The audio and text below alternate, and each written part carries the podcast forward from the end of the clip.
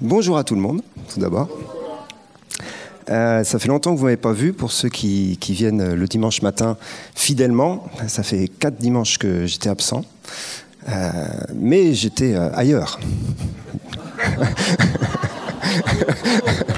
j'étais au culte quand même. Voilà, c'est vrai que j'ai eu beaucoup de déplacements dans, les dernières semaines, et quelque part, ce que je vais partager avec vous, euh, c'est aussi le fruit de, ces déplacements. J'étais en Suisse, j'étais en, en, Alsace, j'ai été deux fois à Paris, et euh, il se passe des choses, à droite et à gauche. Ça, c'est juste politique un peu, mais il se passe des choses dans notre pays. Le Seigneur est à l'œuvre, il est en train de préparer une armée. Et le week-end dernier, euh, on était là, j'y étais pas tout seul, on était un, bon paquet à, Paris pour la rencontre nationale France en Feu qui était cette année en collaboration avec Paris Tout est possible. Et euh, le thème de cette rencontre, c'était préparer la guerre, réveiller les héros. Alors voilà, tu mets la main sur l'épaule de ton voisin, tu le secoues un peu et tu dis Réveille-toi, vaillant héros Parce que le culte n'est pas fini.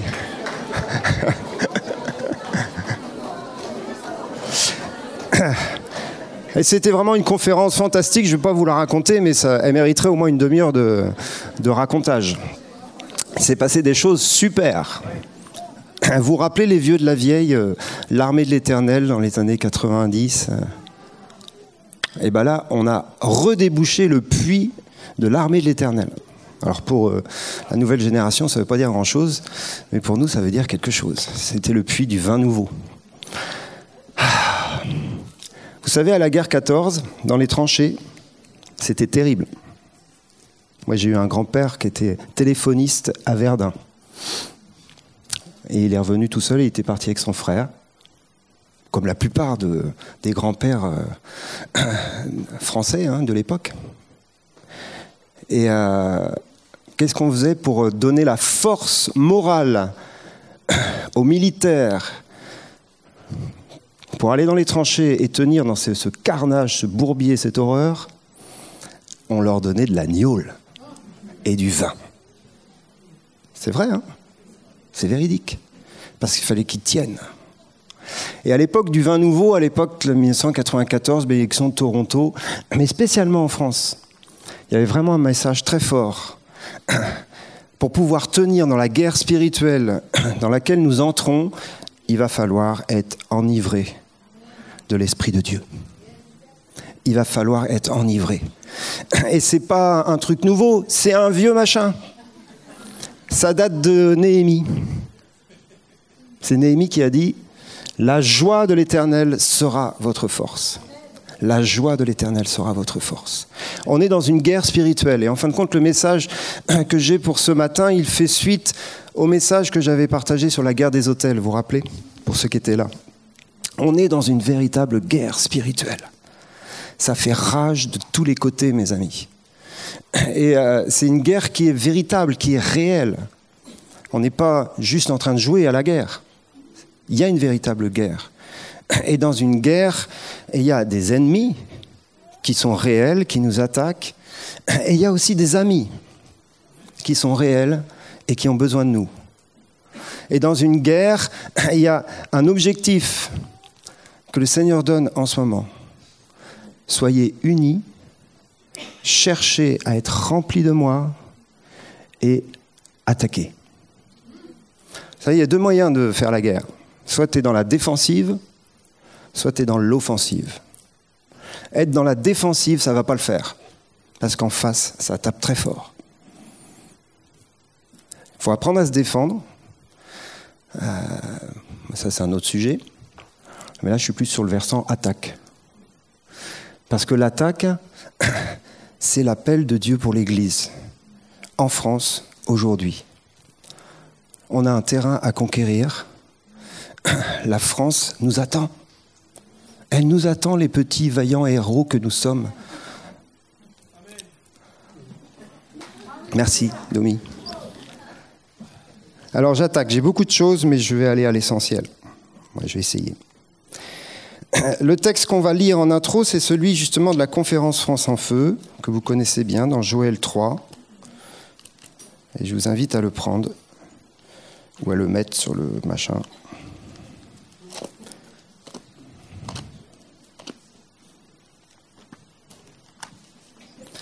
Ah oui, non, Joël, ça c'est toujours compliqué, Joël.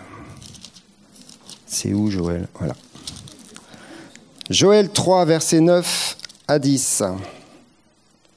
Publiez ces choses parmi les nations, préparez la guerre, réveillez les héros, qu'ils s'approchent, qu'ils montent tous les hommes de guerre, de vos oyaux, alors oyaux, c'est ça, de vos machins, forgez des épées, et de vos serpes des lances, que le faible dise, je suis fort. Il est incroyable ce verset. Hein. Et c'est le verset qui était là pour cette conférence la semaine dernière, mais je crois que c'est un verset que Dieu, que Dieu donne particulièrement depuis maintenant presque deux, trois ans pour notre pays, pour notre France et pour l'Église de France. Il y a une guerre spirituelle et le Seigneur veut nous réveiller. On parle d'un réveil, on attend un réveil fantastique qui est à la porte, mais le Seigneur veut d'abord réveiller nos vies, et c'est ce qu'il fait. Il veut redonner le feu et la passion intérieure pour pouvoir s'approcher, monter comme des hommes de guerre, et pour pouvoir forger nos épées et nos lances, et dire, je suis fort.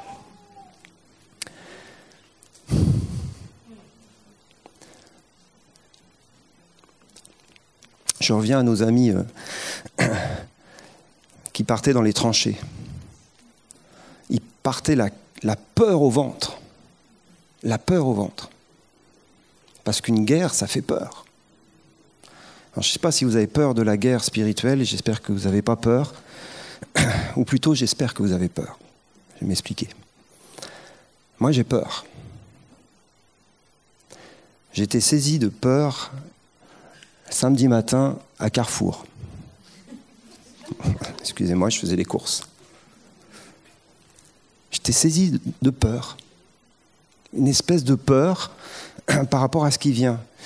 Et, je, pense que c'est. Enfin, je suis sûr que c'était le Seigneur, mais que c'était, c'était pas vraiment personnel.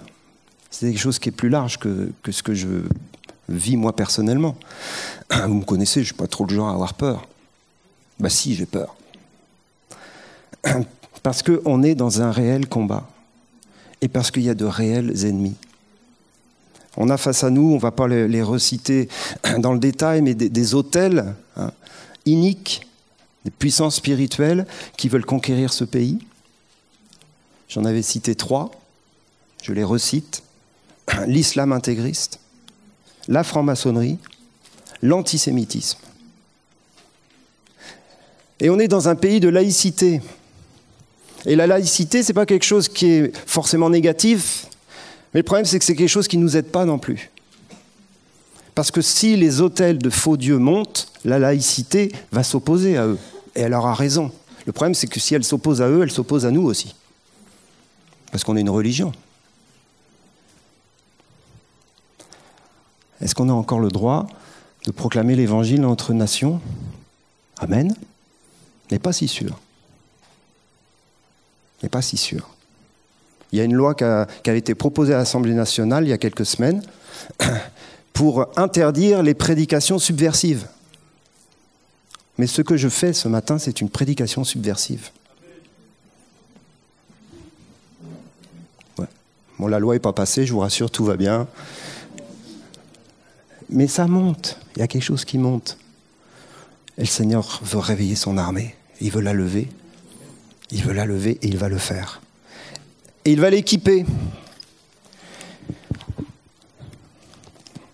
Ésaïe 59, 19. Quand l'ennemi viendra comme un fleuve, l'esprit de l'Éternel le mettra en fuite. Vous pouvez tourner le truc dans tous les sens. La seule possibilité de résister à ce qui vient, c'est l'esprit de l'Éternel sur nos vies. Je vous apprends rien il va falloir qu'on soit rempli et rempli jusqu'à saturer de l'Esprit de l'Éternel. Et c'est pour ça qu'on cherche sa face. Et c'est pour ça qu'on cherche à être rempli de lui. Et c'est pour ça qu'on passe du temps dans sa présence. Mais Seigneur m'a dit cette semaine, attention, ça ne se passe pas que entre les quatre murs de notre Église. Ça se passe dehors aussi. La plénitude de l'esprit, c'est pour dehors. C'est pas que pour dedans. C'est bien dedans. Moi, je suis un gars du dedans. C'est bien de rouler sur la moquette. Dehors, tu peux pas trop rouler sur la moquette. Mais l'esprit qui te visite sur la moquette, il est aussi pour dehors. Il est aussi pour le monde qui nous entoure. Et c'est ça la plus grande arme que nous ayons. Dans Acte 6, je vous lis juste la petite histoire d'Étienne, juste un verset, verset 8. Étienne, plein de grâce et de puissance, faisait des prodiges et de grands miracles parmi le peuple. Quelques membres de la synagogue, dite des affranchis, de celle des Cyrénéens et de celle des Alexandrins avec des Juifs de Cilicie et d'Asie, se mirent à discuter avec lui, mais ils ne pouvaient résister à sa sagesse et à l'esprit par lequel il parlait. Vous connaissez l'histoire, après ils l'ont lapidé quand même. Étienne faisait des signes, des prodiges, des miracles fantastiques. Et ils sont venus pour le confronter avec la sagesse de ce monde et il ne pouvait lui résister à cause de l'esprit et de la sagesse qui était en lui, qui était un esprit et une sagesse bien plus puissante que tout ce qu'ils avaient à lui opposer. Et on va étudier notre verset du jour, qui sera notre équipement pour la guerre, dans 2 Timothée 1 versets 6 à 8.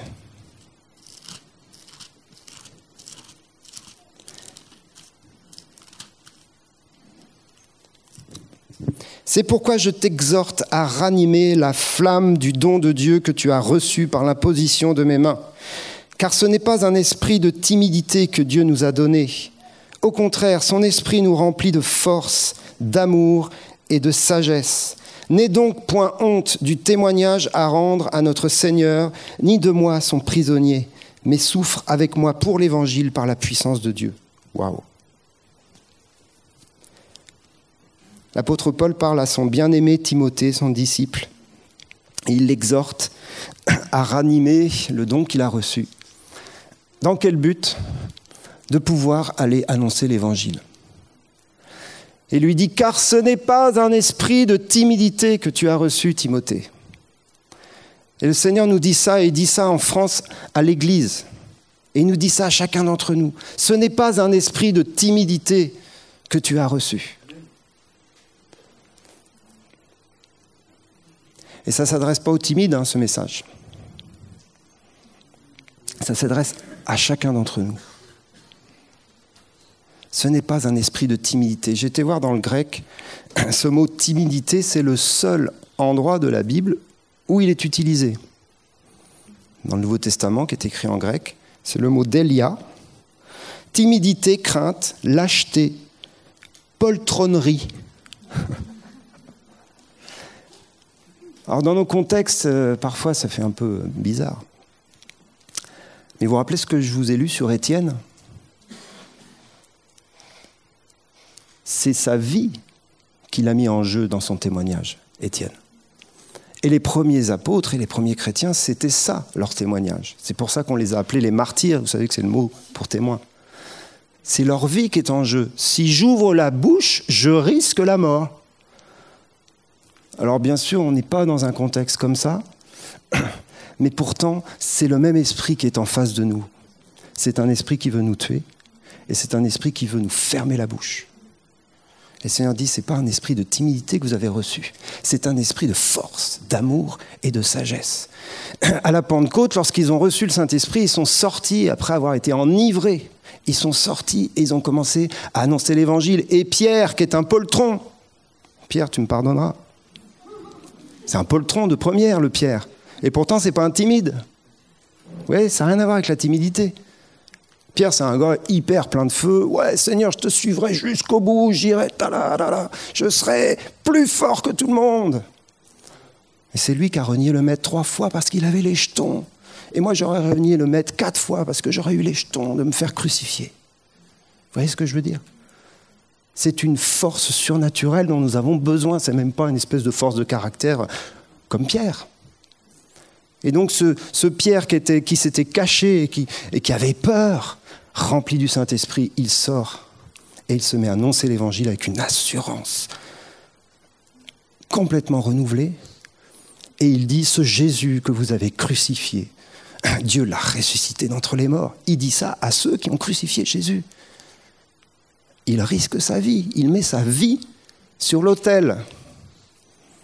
Ce n'est pas un esprit de timidité qu'il avait reçu, c'est un esprit de force, d'amour et de sagesse.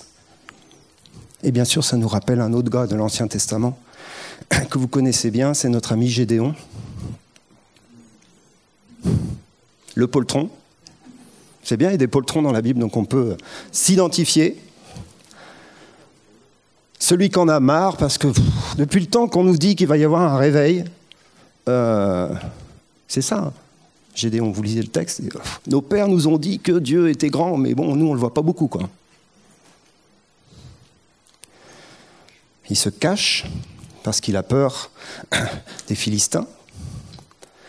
Et Dieu vient se révéler à lui. Waouh L'ange de l'Éternel lui apparaît. On va pas lire tout le texte, bien sûr. Vous vous rappelez ce qu'il lui dit, l'ange de l'Éternel? L'Éternel est avec toi, vaillant héros. Et le se tourne, il regarde derrière s'il y a quelqu'un d'autre, quoi. L'Éternel est avec toi, vaillant héros. Et il nous dit ça à chacun d'entre nous pour les temps qui viennent. L'Éternel est avec toi. C'est pas que tu es un vaillant héros, c'est que l'Éternel est avec toi. Ça change tout. ça change tout. Non, non. Pour moi, ça change tout en tout cas. Et après, un peu plus loin, il dit Va avec cette force que tu as et délivre Israël de la main de Madian. N'est-ce pas moi qui t'envoie? Va avec cette force que tu as. Quelle est la force que tu as? C'est la force du Saint-Esprit que tu as. T'as rien d'autre. T'as rien d'autre.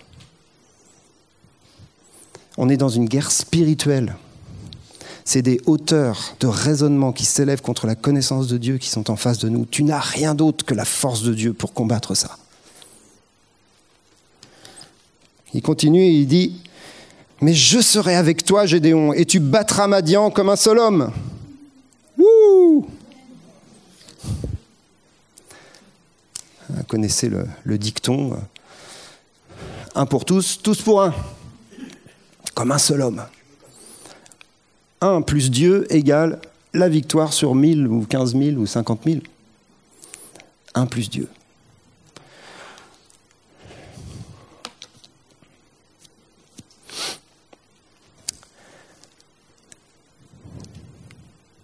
L'esprit qu'on reçoit est un esprit de force, d'amour et de sagesse. Et ces trois mots, il ne me reste pas beaucoup de temps, mais on va, on le prendre. Vous connaissez Non, vous ne connaissez pas. Il ne faut pas que je fasse de parenthèse, il faut que j'aille à l'essentiel. L'esprit qu'on reçoit est un esprit de force, d'amour et de sagesse. La force. Gédéon reçoit la force. C'est une force, pas simplement une puissance spirituelle pour faire des miracles. Bien sûr qu'il nous faut ça. Mais c'est une force morale, de caractère, que Gédéon reçoit. Et pas que Gédéon, les apôtres aussi. Et chacun d'entre nous. La première chose que Gédéon va faire, Dieu lui dit, tu vas aller bousiller le poteau d'Akera, le truc à balle que ton père a construit. S'il ne faut pas avoir un peu de force de caractère pour faire ça, donc il se lève et il va résoudre le problème de l'idolâtrie dans sa famille. Et ça, ça me parle.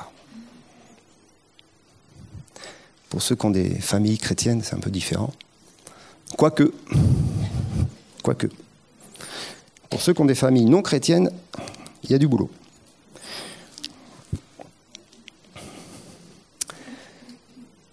Vous savez, dans le, la concordance Strong, là, C'est le pouvoir d'accomplir des miracles qu'il reçoit. C'est aussi la puissance morale et l'excellence de l'âme. C'est étonnant, hein Deux choses qui sont liées. La puissance d'accomplir des miracles et une espèce de force intérieure. Il y a un truc incroyable en Jésus. C'est qu'il est à la fois hyper doux et gentil, et à la fois hyper fort et costaud. Je n'ai pas les mots. Vous voyez ce que je veux dire? Le lion et l'agneau, quoi. Quand tu rencontrais Jésus, c'était à la fois un édredon suisse, le truc, tu sais, tu peux te jeter dedans, ça fait pas mal. Et à la fois, c'était un, un front de, de fer, d'airain. C'est le même. C'est le même caractère. Et Dieu veut fortifier nos fronts. Il ne veut pas qu'on soit que tout mou. Il veut aussi qu'on soit tout dur. Mais de la véritable dureté, c'est une haine contre le diable et contre ses œuvres. Quand il est parlé de Jésus, le Messie, dans le psaume 45, Vaillant guerrier, saint ton épée, ton armure et ta gloire. Il est dit, tu as haï l'iniquité et tu as aimé la justice. Il y a de la haine en lui. Il y a un feu de haine contre ce qui fait du mal à l'humanité. Et ça, ça le rend fort, fort, fort. Comme un autre ami à nous qu'on connaît bien qui s'appelle David. 1 Samuel 17, David dit aux Philistins, vous savez de qui on parle École du dimanche, euh, troisième année. Tu marches contre moi avec l'épée, la lance et le javelot, et moi je marche contre toi au nom de l'Éternel des armées du Dieu de l'armée d'Israël que tu as insulté. Aujourd'hui, l'Éternel te livrera entre mes mains. Je t'abattrai, je te couperai la tête. Aujourd'hui, je donnerai les cadavres du camp des Philistins aux oiseaux du ciel et aux animaux de la terre. Et toute la terre saura qu'Israël a un Dieu. Et toute cette multitude saura que ce n'est ni par l'épée ni par la lance que l'Éternel sauve, car la victoire appartient à l'Éternel et il vous livre entre nos mains. Ouh. C'est le petit David avec sa fronde. L'histoire de David et Goliath, c'est énorme. Il faudrait faire un film d'Hollywood avec ça. On a peut-être déjà un d'ailleurs. C'est énorme, le petit David. Le petit David. Il vient, ils sont tous des poltrons. Quand vous racontez, lisez l'histoire, ils ont tous les trouilles, quoi. Il n'y en a pas un qui bouge. Ils sont là avec leurs armures, leurs boucliers, les grands soldats, l'armée, tout le monde, les chefs, tout le monde est là. Ils ont tous la trouille. David, lui, revient de, garder les moutons. Il est saisi d'une sainte jalousie. La force de Dieu est en lui.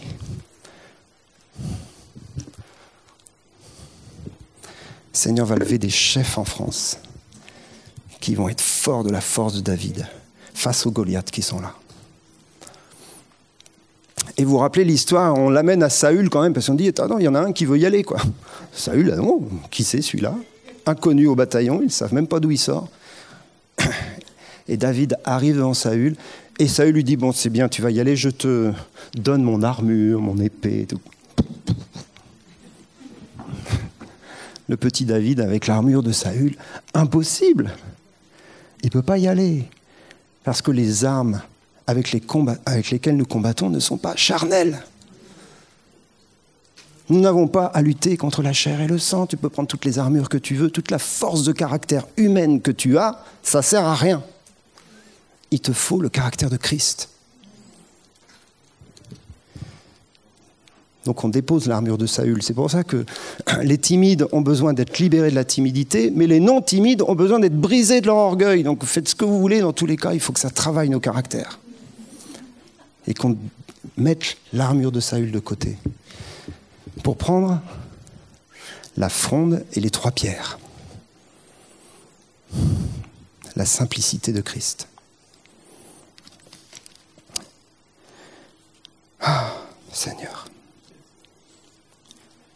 Il est midi.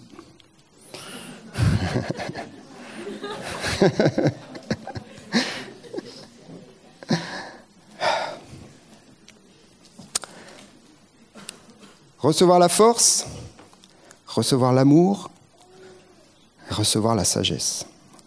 L'esprit que nous avons reçu, c'est ces trois choses-là. Et il y a un équilibre incroyable dans ces trois choses. La force, l'amour et la sagesse. Pour pouvoir gérer les deux. Si tu as de la force, la puissance spirituelle sans amour, tu vas faire des dégâts. Si tu as de l'amour et tout l'amour du monde que le Seigneur peut te donner, mais que tu n'as pas la puissance de guérir les malades, tu vas être un peu limité.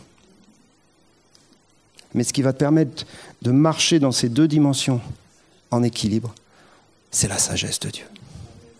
Donc il y a tout là dans cet équipement, l'équipement de la guerre. La force, l'amour et la sagesse.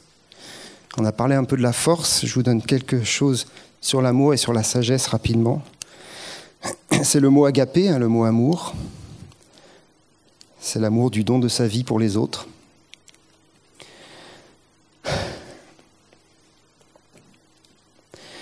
Connaissez le verset de Cantique 8 L'amour, c'est comme un feu. C'est la jalousie de l'éternel. C'est un feu dévorant. L'amour est fort comme la mort. C'est une flamme de l'éternel.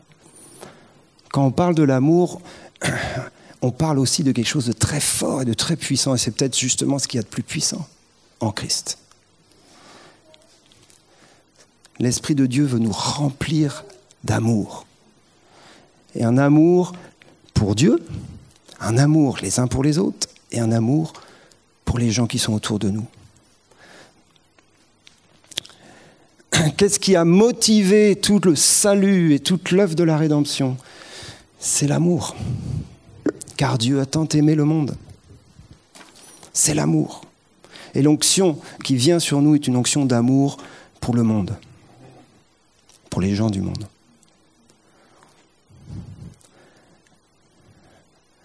Le réveil, c'est ça. Pour l'instant, on est juste dans le réveil de l'amour pour Jésus. C'est la clé. Il y a quelque chose qui commence à, monter fort là. Deuxième dimension, c'est l'amour les uns pour les autres. Pierre, il va jusqu'à dire, aimez-vous ardemment les uns les autres. C'est un amour ardent. Là aussi, c'est quelque chose de, comme une flamme de feu. Parce que dans le combat, on va avoir besoin les uns des autres. On va avoir besoin de se soutenir et de s'aimer de l'amour de Dieu. Mais le réveil, c'est quand cet amour, il va jusqu'au bout. Et je ne suis pas en train de dire qu'on n'aime pas les gens du monde. Il y a sûrement beaucoup de personnes parmi nous qui aiment d'un amour véritable les gens du monde. Il n'y a pas de souci. Mais les aimer de l'amour de Jésus, ça veut dire qu'on va être prêt à confronter ce qui les empêche de se convertir. Et il y a un lien direct, et c'est ce qu'on a vécu la semaine dernière à Paris, entre l'intercession et l'évangélisation. Et ce lien direct, c'est l'amour, le feu de l'amour de Dieu pour les gens qui sont perdus. L'intercession te fait crier à Dieu pour le pays. L'évangélisation te fait aller de la part de Dieu dans le pays. Et c'est tellement encourageant de savoir qu'au milieu de nous, il y a de plus en plus de personnes qui sont engagées dans l'évangélisation. On en parlera sûrement plus en détail dans les semaines qui viennent. Il y, a, des équipes qui sortent de plus en plus régulièrement dans les rues, qui vont évangéliser. Yes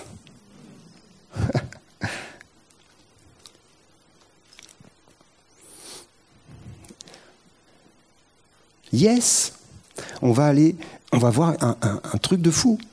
On va voir un truc de fou. La présence de Dieu qu'on vit ici, on va la vivre place du Capitole.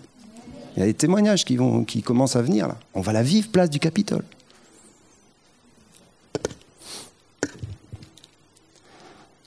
Je n'ai ni argent ni or, mais ce que j'ai, je te le donne. Lève-toi et marche.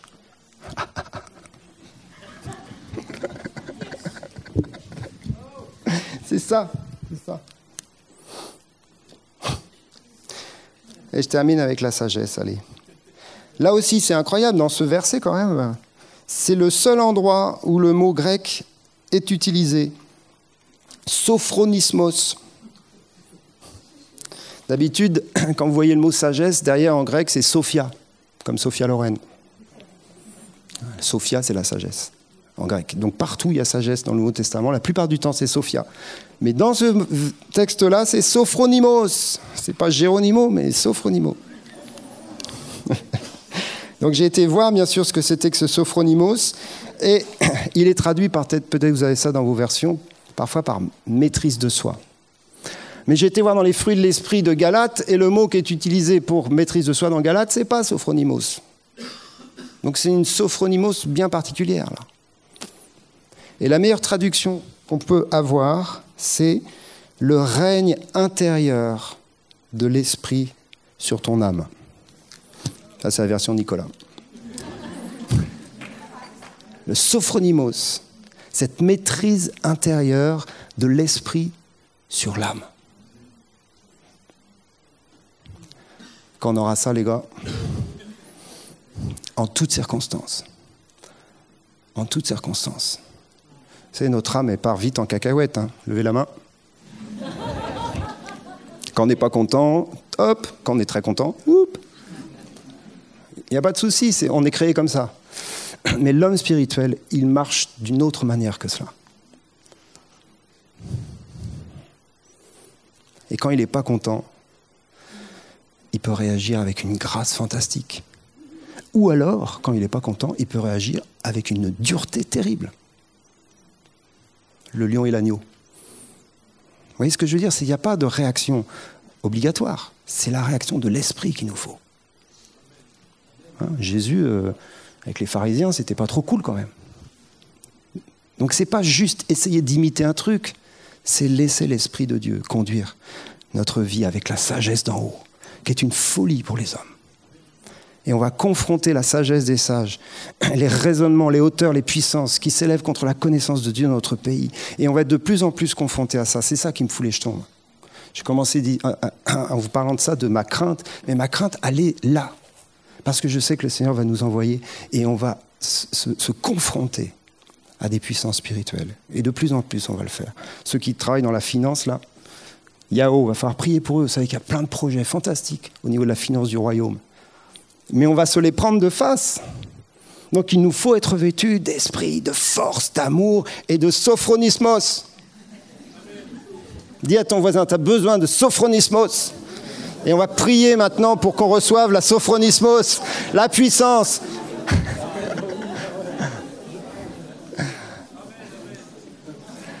Comprenez-moi bien, j'ai plein de choses, mais euh, il n'y a que Dieu qui peut le faire.